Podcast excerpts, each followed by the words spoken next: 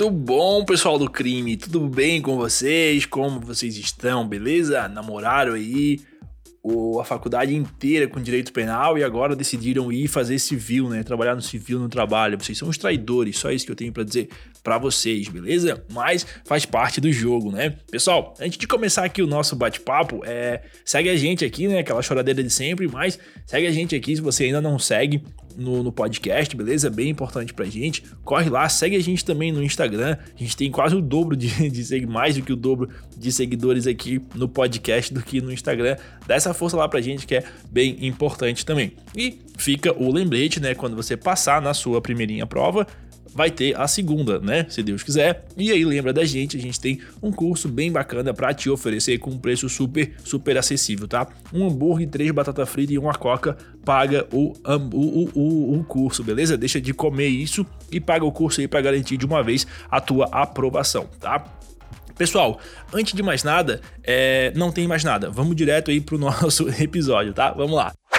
Boa, questão número 1 um diz o seguinte: olha só, ao tomar conhecimento de um roubo ocorrido nas adjacências de sua residência, Caio, eterno Caio, compareceu à delegacia de polícia e noticiou o crime, alegando que Tício, que vira Tício, seu inimigo capital, praticar o delito, mesmo sabendo que seu desafeto se encontrava na Europa na data do fato. Em decorrência do exposto, foi instaurado inquérito policial para apurar as circunstâncias do ocorrido. A respeito dessa situação, é correto afirmar que Caio cometeu. Vamos lá. Letra A. Delito de calúnia. Aqui está errado, pessoal, porque estaria configurado o crime de calúnia se Caio tivesse levado a conhecimento de terceiros essa acusação, tá? Não foi o caso, ele foi direto à polícia, beleza? Letra B. Delito de comunicação falsa de crime. Também está errado. O delito lá do artigo 340, ele só estaria configurado nas hipóteses de que ele tivesse ciência de que o crime não ocorreu e mesmo assim foi lá denunciar, fofoqueirinho, tá?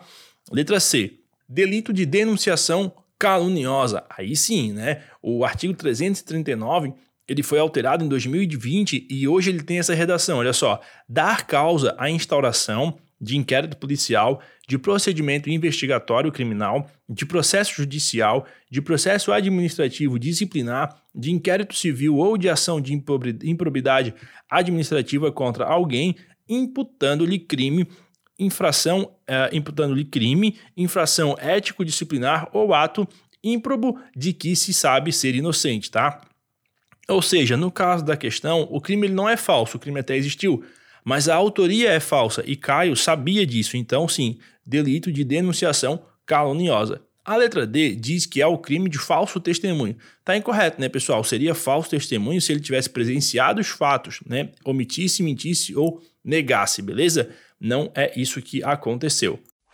Questão número 2 diz assim: ó, as regras de concurso formal perfeito, em que se adota o sistema de, da exasperação da pena, foram adotadas pelo Código Penal com o objetivo de beneficiar o agente que, mediante uma só conduta, praticou dois ou mais crimes. No entanto, quando o sistema da exasperação for prejudicial ao acusado, deverá prevalecer o sistema do cúmulo material, em que a soma das penas será mais vantajosa do que o aumento de uma delas com um determinado percentual, ainda que no patamar mínimo. A essa hipótese, a doutrina deu o nome de, olha só, A. Concurso material benéfico. B. Concurso formal imperfeito. C. Concurso formal heterogêneo. E D. Exasperação sui generis, tá?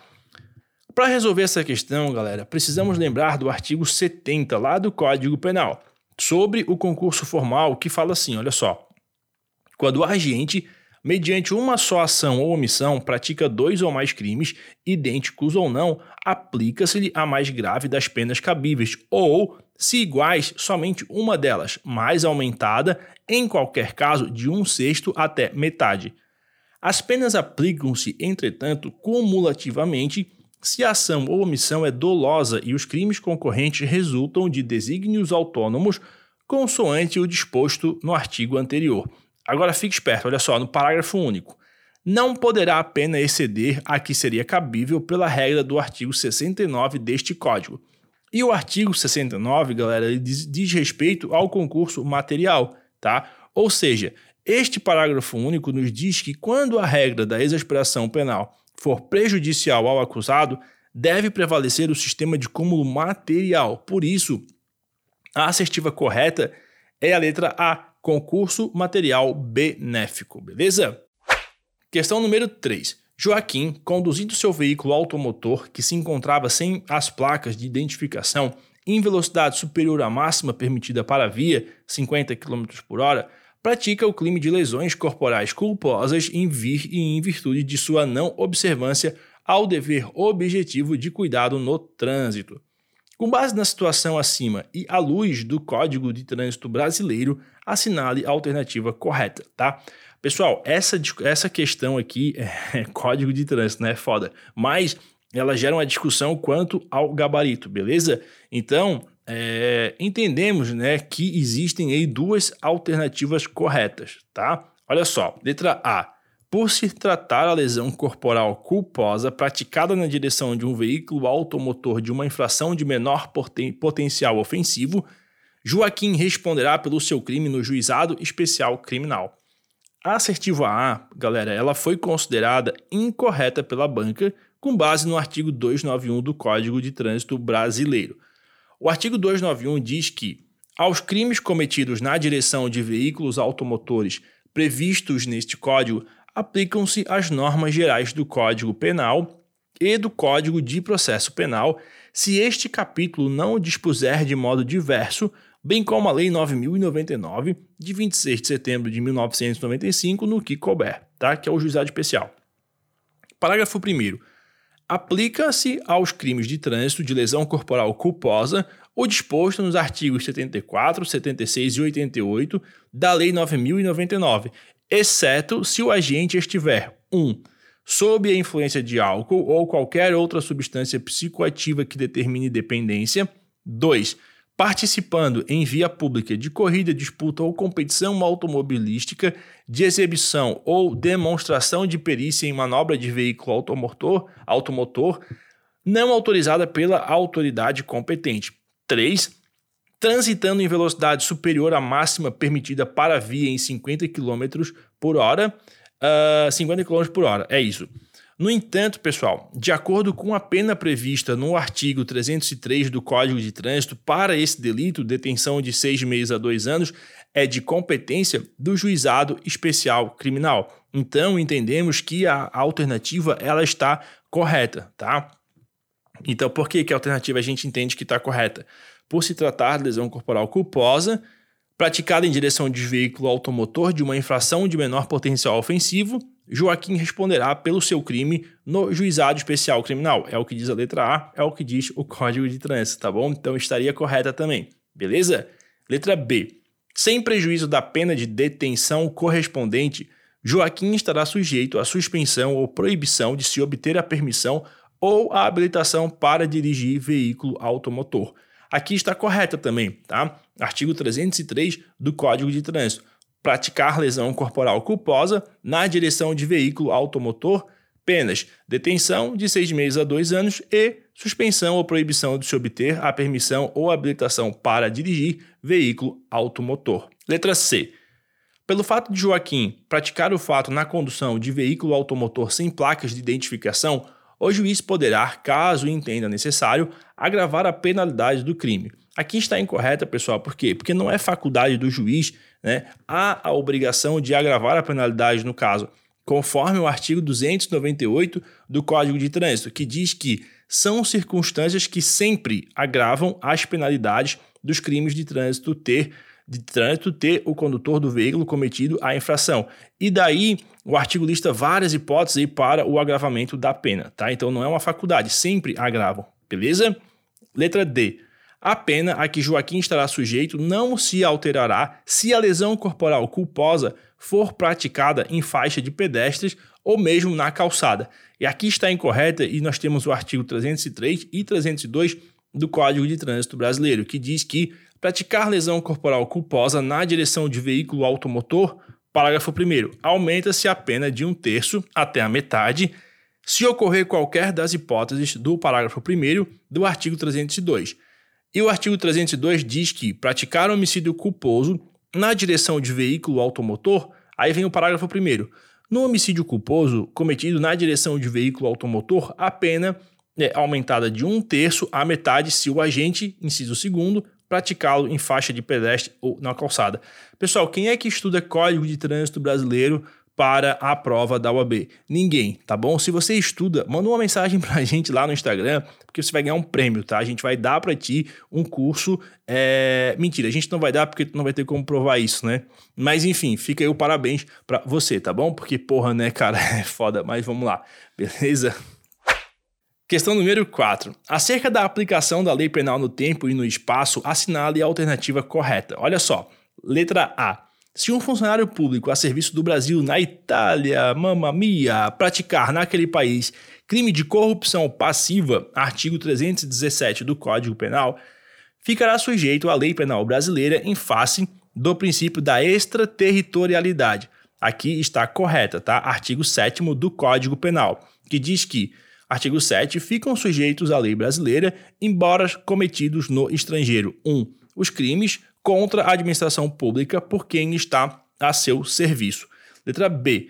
O ordenamento jurídico penal brasileiro prevê a combinação de leis sucessivas uh, sempre que a fusão puder beneficiar o réu. Aqui está incorreta, tá? Não há consenso, seja aí doutrinária ou jurisprudencial, acerca da possibilidade de combinação de leis sucessivas. Letra C. Na ocorrência de sucessão de leis penais no tempo, não será possível a aplicação da lei penal intermediária, mesmo se ela configurar a lei mais favorável. Aqui também está incorreta. Diante aí de um conflito de leis penais no tempo, a regra é a da aplicabilidade da lei penal mais benéfica. Uh, Defende-se a possibilidade da aplicação da lei penal intermediária ao réu. O STF entende que a lei intermediária pode ser utilizada para beneficiar o réu, beleza? Letra D. As leis penais temporárias e excepcionais são dotadas de ultratividade. Por tal motivo, são aplicáveis a qualquer delito desde que seus resultados tenham ocorrido durante sua vigência. Aqui está é, tá incorreto, né? Os institutos das leis penais temporárias e excepcionais são realizados com a lei penal no tempo. E Quanto ao crime, quanto ao tempo do crime, o Código Penal adotou a teoria da atividade, ou seja, considera-se praticado o crime no momento da ação ou omissão, ainda que outro seja o momento do resultado, tá? Então, o artigo 3 do Código Penal diz que a lei excepcional ou temporária, embora decorrido o período de sua duração ou cessadas as circunstâncias que a determinam, que a determinaram aplica-se ao fato praticado durante a sua vigência, beleza? A questão número 5 nos diz o seguinte: olha só. Apolo foi ameaçado de morte por Hades, conhecido matador de aluguel. Tendo tido ciência por fontes seguras que Hades o mataria naquela noite e com o intuito de defender-se, Apolo saiu de casa com uma faca no bolso do seu casaco. Naquela noite, ao encontrar Hades em uma rua vazia e escura e vendo que este colocava a mão no bolso, Apolo precipita-se e, objetivando impedir o ataque que imaginava iminente, esfaqueia Hades, provocando-lhe as lesões corporais que desejava.